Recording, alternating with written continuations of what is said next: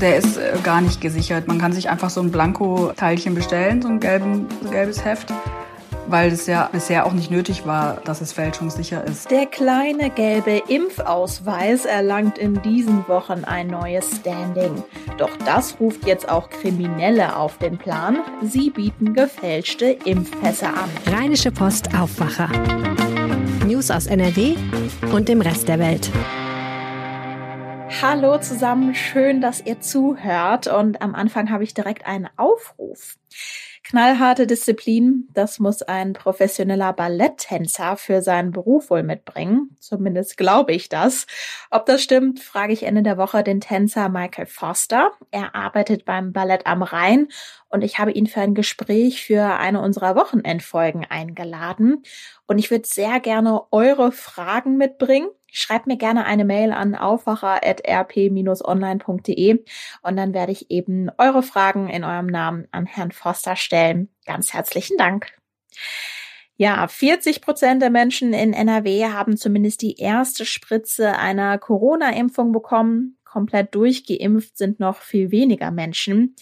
Klar ist, die Corona-Impfung ist begehrt und das merken jetzt leider auch Kriminelle und reagieren darauf.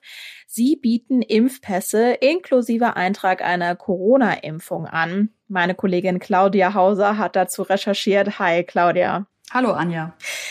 Aktuell werden also immer wieder Fälle bekannt, bei denen es um gefälschte Impfpässe geht. Kannst du mal ein paar Beispiele nennen, worum es da geht? Ja, also es tauchen Impfpässe auf mit gefälschten Stempelabdrücken oder mit Aufklebern, mit denen Betrüger eine Impfung nachweisen wollen, die es aber nie gab. Wir haben jetzt mit der Kassenärztlichen Vereinigung Nordrhein mal gesprochen. Die haben gerade Anzeige erstattet, weil im Internet einige gefälschte Blankoausweise mit Stempelabdruck des Düsseldorfer Impfzentrums aufgetaucht waren und zum Kauf eben angeboten worden waren. Und in Köln hat gerade ein Hausarzt die Polizei verständigt, weil unter seinem Namen auch gefälschte Impfausweise im Umlauf waren. Und die Betrüger, die bieten die Ausweise eben an bei im Internet oder bei verschlüsselten Messenger-Diensten wie Telegram. Und man kann sich für ungefähr 100 Euro so einen falschen Ausweis da bestellen, wenn man die findet. Ja, vielleicht dann direkt grundsätzlich die Frage, wie gut ist denn so ein Impfpass vor Fälschung gesichert? Der ist äh, gar nicht gesichert. Man kann sich einfach so ein Blanko-Teilchen bestellen, so ein, gelben, gelbes Heft, weil es ja bisher auch nicht nötig war, dass es fälschungssicher ist. Also das galt einfach immer schon als Nachweis für Impfungen und war ein Gesundheitszeugnis. Und deshalb hat der Impfausweis auch keine Sicherheitsmerkmale wie unser Führerschein oder unser Personalausweis. Hm. Ja, die Kölner Polizei zum Beispiel hat jetzt auch extra eine eigene Ermittlungsgruppe eingerichtet. Was ist denn deren Aufgabe? Ja, die beschäftigen sich rein äh, mit diesem neuen Betrugsdelikt. Also sind drei Beamte, ist eine kleine Ermittlungsgruppe, die heißt Stempel. Und die sind jetzt eben da, um diese Fälschung aufzuspüren. Ich habe mit der Leiterin gesprochen, die hat mir erzählt, dass es eine, inzwischen eine höhere zweistellige Zahl an Ermittlungsverfahren gibt. Also so 13, 14 werden es sein. Und die Verfahren laufen wegen des Verdachts, gefälschte Impfausweise hergestellt und angeboten zu haben. Vier Tatverdächtige haben die inzwischen ermittelt, also die arbeiten seit Anfang Mai. Und die sind eben verdächtig, solche gefälschten Pässe angeboten zu haben und auch Geld dafür gekriegt zu haben. Da wurde mit der Digitalwährung Bitcoins bezahlt. Und sie hat mir eben auch gesagt, dass es für die Täter eine relativ komfortable Situation ist, weil die das Geld nehmen, aber eben noch nicht mal irgendeinen gefälschten Pass verschicken und ja davon ausgehen können, dass der, der sowas bestellt, eben auch nicht zur Polizei geht und sagt, hier, mein falscher Impfpass ist nicht angekommen, ich möchte gerne Anzeige erstatten. Also es wird niemand tun. Und deshalb waren sie auch davor, zu versuchen, sich so einen gefälschten Impfpass anzuschaffen, weil es meistens eben sowieso nicht gut geht. Also meistens verliert man, begeht man nicht nur eine Straftat, sondern verliert auch noch das Geld dabei. Was gibt es denn für Strafen für Menschen, die so einen Impfausweis fälschen? Ja, das ist, glaube ich, ein bisschen komplizierter zu erklären. Also wenn der Stempel eines Arztes mit Unterschrift in dem Impfpass ist und dieser Arzt frei erfunden wurde oder existiert, aber den Eintrag gar nicht gemacht hat, dann ist es eine Urkundenfälschung. Und ansonsten ist es aber nur ein falsches Gesundheitszeugnis. Je nachdem ist es dann entweder Urkundenfälschung mit Freiheitsstrafen bis zu fünf Jahren kann das geahndet werden. Und wenn man damit gewerbsmäßig handelt, ist die Strafe auch entsprechend höher dann natürlich. Und wenn man ein Gesundheitszeugnis fälscht, dann gibt es dafür maximal ein Jahr Freiheitsstrafe. Es gibt allerdings gerade auch Bestrebungen, das Strafmaß zu erhöhen für das Fälschen von Gesundheitszeugnissen, eben in dem Zusammenhang jetzt. Ja, und Konsequenzen gibt es natürlich nicht nur für den Fälscher, sondern auch für diejenigen, die mit so einem gefälschten Impfpass täuschen. Du hast jetzt auch mit der Gewerkschaft der Polizei gesprochen. Was fordern Sie denn angesichts dieser Probleme für eine Lösung? Ja, die sagen halt vor allem, dass es insgesamt der gelbe Pass nur eine sehr kurzfristige Übergangslösung sein kann, aus den eben genannten Problemgründen eben und dass jetzt so schnell wie möglich der digitale Impfpass her muss. Die sind auch gar nicht dafür, dass es dafür jetzt härtere Strafen gibt für diese Fälschungen, weil das im Moment eben gar nicht hilft. Es kann irgendwann mal im Nachgang dann andere Konsequenzen haben, aber im Moment sagen die, ging es eher darum, dass zum Beispiel die Gesundheitsbehörden, die Gesundheitsämter jedem Geimpften ein amtliches Dokument ausstellen, was sie dann als Bescheinigung bei sich haben können und womit man eben nachweisen kann, dass man geimpft ist. Und das andere Problem, was die sehen, ist halt auch, dass jetzt nicht jeder so einen gefälschten Pass erkennt. Also jeder Polizist oder auch eine Friseurin müsste ja den Impfpass auch lesen können. Also da müsste man auch eigentlich nochmal alle möglichen Leute dahingehend schulen. Und deshalb ist die einzige Lösung, dass so schnell wie möglich der digitale Impfpass her muss. Stand jetzt ist Ende Juni. Aber viele rechnen schon damit, dass sich das eher noch ein bisschen zieht. Gefälschte Impfpässe. Die Infos hatte meine Kollegin Claudia Hauser. Herzlichen Dank. Gern geschehen. Die große Knappheit. Mit diesen Worten kann man unser nächstes Thema beschreiben, denn überall in der Region fehlen Baustoffe und darüber spreche ich jetzt mit meinem Kollegen Reinhard Kowalewski. Hi Reinhard, willkommen im Aufwacher Podcast. Ja, einen schönen guten Tag nach Düsseldorf. Die erste Frage direkt, was fehlt denn überhaupt alles? Ja, also ich war wirklich verblüfft darüber, was alles fehlt. Also Dachfenster brauchen zehn oder zwölf Wochen. Styropor für zum Dämmen fehlt. Das braucht man jetzt zum Klimaschutz ja, um die Häuser besser zu dämmen. Es fehlen Farben, es fehlen Dämmstoffe, es fehlt sehr viel Holz. Und die Handwerker erzählen, dass sie ähm, teilweise tägliche Preissteigerungen haben. Ja, kannst du da vielleicht ein bisschen näher drauf eingehen, also was es für Rückmeldungen so gibt? Also bei uns in NRW ist laut deiner Recherche eben jetzt speziell das Handwerk alarmiert. Ja, das ist schon erschreckend.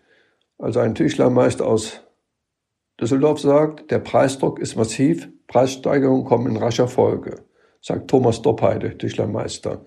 Ein Obermeister der Maler- und Lackiererinnung sagt, ich muss Aufträge strecken oder schieben. Also sprich, er kann gar nicht so viel Aufträge annehmen und abarbeiten, wie er hat.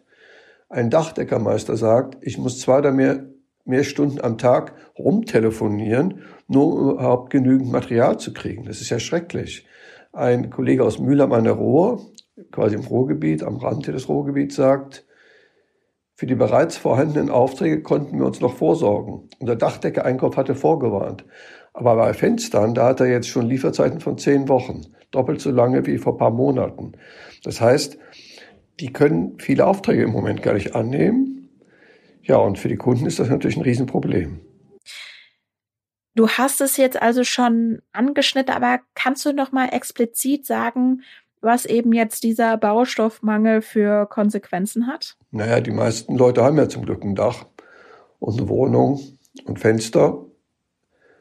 Insofern ist es vielleicht nicht ganz so schlimm. Aber viele Leute überlegen ja im Moment, ob sie auch wegen der niedrigen Zinsen ihre Häuser modernisieren. Oder sie überlegen, ein neues Haus bauen zu lassen. Und wenn es da immer wieder neue Engpässe gibt, dann ist das natürlich äußerst ärgerlich. Ich habe auch mit Handwerkern darüber gesprochen, was raten sie denn den Kunden? Zum einen müssen die Kunden eine bittere Nachricht ähm, sagen wir, akzeptieren.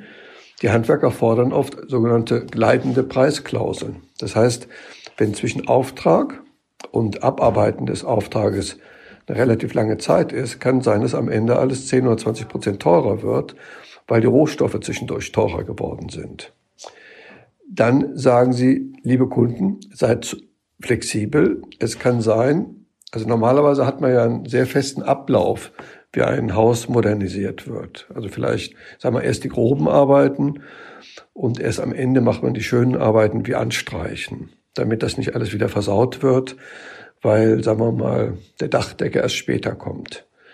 Die Handwerker sagen einfach, Leute, seid ein bisschen flexibler. Es kann sein, dass die Reihenfolge durcheinander kommt, weil der eine Kollege leider kein Material hat, dann kann der andere aber trotzdem schon mal anfangen. Das war ja auch bei Großprojekten in der Vergangenheit manchmal der Grund für die Riesenverzögerung, dass weil eine Sache auf die andere folgt, dass darum alles sich verzögert hat, nur weil Kleinigkeiten fehlten. Und da sagen die Handwerker eben zu den privaten Bauherren, seid ein bisschen flexibler. Was das dann genau im Detail bedeutet, muss man dann abwarten. Also zusammengefasst, Handwerker können Aufträge nicht annehmen, Bauprojekte verzögern sich möglicherweise und Bauen wird auch teurer. Was gibt es denn für Gründe für diese Knappheit? Also ich glaube, es gibt wirklich mehrere Gründe, die, die sich gegenseitig verstärken. Der wirtschaftliche Aufschwung ist trotz Lockdowns fängt der ja schon an. Also in China läuft super, Amerika geht's aufwärts, in Deutschland im Prinzip wissen wir alle, dass es ab dem Sommer deutlich aufwärts geht. Zweitens, wir haben jetzt viele Monate Lockdown. Die Leute gehen nicht mehr in Restaurants. Sie fahren auch nicht in Urlaub. Sie haben also mehr Geld über für Modernisierung von Häusern. Das Geld fließt jetzt in solche Projekte. Drittens, wir haben sehr niedrige Zinsen. Das vierte ist, also für die Knappheit, dass sich das eben gegenseitig weggekauft wird und dass viele Handwerksfirmen wahrscheinlich selber dann wiederum eine kleine Vorratshaltung machen. Also die wollen eben nicht in sechs Wochen dastehen und nichts haben. Also bestellen sie vielleicht ein bisschen mehr auf Vorrat und dann kann sich das wieder verstärken. Das sagt uns der Professor Ferdinand Dudenhöfer, ist einer der bekannten Wirtschaftsprofessoren hier aus NRW. Also viele Gründe für ein Problem wie kann man das denn dann jetzt überhaupt lösen oder woran denkt man jetzt? Die Politik in NRW macht jetzt einen sogenannten Materialgipfel. Das haben die Handwerker vorgeschlagen. NRW-Wirtschaftsminister Pinkwart, den haben wir gefragt, was hält er davon? Da hat er geantwortet per E-Mail, ich mache das einfach. Wenn man ehrlich ist, also was dabei genau rauskommen soll, bin ich mir nicht so sicher, weil der Wirtschaftsminister kann ja nicht einfach festlegen, jetzt gibt's mehr Holz oder jetzt gibt's mehr Kautschuk, jetzt gibt's mehr Dämmwolle. Wir haben ja freie Märkte. Und wir wissen ja aus der alten DDR oder aus Kuba und anderen kommunistischen Ländern, also in dem Moment, wo der Staat anfängt, sowas zu steuern, geht alles schief. Also das hat keinen Sinn. Man kann an sich nur hoffen, dass der Markt das am Ende ausgleicht. Die Preise steigen, also wird es mehr Holz geben, es wird mehr Dämmstoffe geben, es wird mehr Farben geben. Und am Ende wird sich die Krise wieder ausbalancieren. Das dauert aber jetzt ein paar Wochen oder Monate. Man kann an sich nur die Nerven behalten. Viele Baustoffe sind knapp. Zum Beispiel fehlt ganz viel Holz. Zu der großen Knappheit war das Reinhard Kowalewski. Herzlichen Dank. Ja, viele liebe Grüße und einen schönen Tag. Und wir kommen zu unseren Nachrichten aus der Landeshauptstadt, präsentiert und zusammengestellt von den Kollegen von Antenne Düsseldorf. Hallo. Hallo. Kurz bevor die Außengastro in Düsseldorf starten kann, sprechen wir über die Düsseldorfer Hausbrauereien. Dann werden die Gaslaternen in Düsseldorf jetzt finanziell gefördert und dann sprechen wir noch über einen ungewöhnlichen Betrugsfall, der heute die Justiz beschäftigt. Mit der Lockerung der Notbremse kehrt ab morgen auch wieder Leben in die Düsseldorfer Altstadt zurück. Die meisten Hausbrauereien brauen aktuell schon mehr Bier und wollen morgen ihre Außenbereiche öffnen. Mehr dazu von Antenne Düsseldorf Reporterin Kirsten Hedwig Rondort. Bei den Brauereien Schlüssel, Schumacher, Kürzer und Ürige sind die Außenbereiche ab morgen wieder geöffnet. Wer dort ein Bier trinken möchte, muss aber nachweisen, dass er entweder geimpft, genesen oder getestet ist. Die Wirte empfehlen außerdem, einen Tisch zu reservieren. Der Besuch der Außenterrassen ist mit bis zu fünf Personen aus maximal zwei Haushalten möglich. Unsicher ist die Öffnung aktuell nur noch bei der Brauerei Füchschen auf der Ratinger Straße. Dort will man eventuell noch warten, bis auch der Innenbereich wieder geöffnet werden darf. Für die Gaslaternen in Düsseldorf gibt es jetzt 400.000 Euro vom Bund. Das Geld soll helfen, die historischen Laternen zu erhalten und zu pflegen. Die Stadt hatte sich dafür beworben. Die Fördergelder kommen aus dem Denkmalschutzprogramm. Die Gaslaternen prägen seit 1866 die Bezirke Düsseldorfs. Eine Bürgerinitiative hatte sich in den letzten Jahren immer wieder für ihren Erhalt eingesetzt. Insgesamt gibt es rund 14.000 Gaslaternen in Düsseldorf. 10.000 davon sollen stehen bleiben. Sie stehen unter vorläufigem Denkmalschutz. Ein ungewöhnlicher Betrugsfall beschäftigt ab heute die Justiz. Ein 27-jähriger Düsseldorfer soll sich lange Zeit als englischer Adeliger ausgegeben haben, um ein Luxusleben führen zu können. Der Schaden liegt laut Anklage bei knapp 100.000 Euro. Mark Pesch hat die Einzelheiten. Daniel R. soll sich überall als Earl of Bristol vorgestellt haben. Laut Anklage hat er eine regelrechte Legende um seine Person konstruiert und dazu auch einen eigenen Wikipedia-Eintrag erstellt. So hatte er angeblich behauptet, sein adeliger Vater sei als britischer Kämpfer im Afghanistan-Krieg gefallen. Laut Anklage mietete er sich im Hyatt Hotel im Medienhafen ein, ergaunerte sich mehrere Luxusfahrzeuge von Mercedes und mietete ein Haus an. Dem vorbestraften Mann droht nun eine lange Haft Haftstrafe. Und soweit der Überblick aus Düsseldorf. Mehr Nachrichten gibt es auch immer um halb bei uns im Radio und rund um die Uhr auf unserer Homepage antennedüsseldorf.de. Kommen wir zu den Meldungen in Kürze. Der NRW-Landtag kommt heute zu einer neuen Sitzung zusammen. Gestern hatte die Landesregierung angekündigt, dass alle Schulen in NRW Ende Mai wieder zum täglichen Präsenzunterricht in voller Klassenstärke zurückkehren sollen. Voraussetzung ist eine stabile 7-Tage-Inzidenz unter 100. Heute Vormittag kommt jetzt der Innenausschuss zu einer Sondersitzung zusammen. Angesetzt ist eine aktuelle Stunde zu antisemitischen Ausschreitungen in NRW. Angesetzt sind heute außerdem viele verschiedene Pressekonferenzen. Die Kassenärztliche Vereinigung Nordrhein informiert heute Morgen zum Impfen in den Arztpraxen. Das Klima ist Thema bei einer Vorstellung von NRW-Wirtschaftsminister Andreas Pinkwart und Ulf Reichhardt. Er ist Vorsitzender der Geschäftsführung der neuen Landesgesellschaft Energie- und Klimaschutz in NRW. Sie sprechen zum aktuellen Stand der Initiativen bei Klimaschutz und Energiewende. Zum Thema Kultur gibt es außerdem eine Vorstellung zur digitalen Lit Cologne, die in der nächsten Woche startet. Das Wetter, der Tag ist größtenteils trocken, es gibt Wolken und nur vereinzelt schwache Schauer. Zwischendurch lockert es auch mal auf bei Temperaturen bis zu 18 Grad. Am Freitag ist es erst wechselnd bewölkt, zum Nachmittag ist dann mehr Regen drin, zwischendurch auch mal Gewitter bei bis zu 19 Grad. Jetzt hoffe ich, ihr habt einen angenehmen Donnerstag. Wir hören uns morgen wieder. Bis dann. Mehr Nachrichten aus NRW gibt's jederzeit auf RP Online. rp-online.de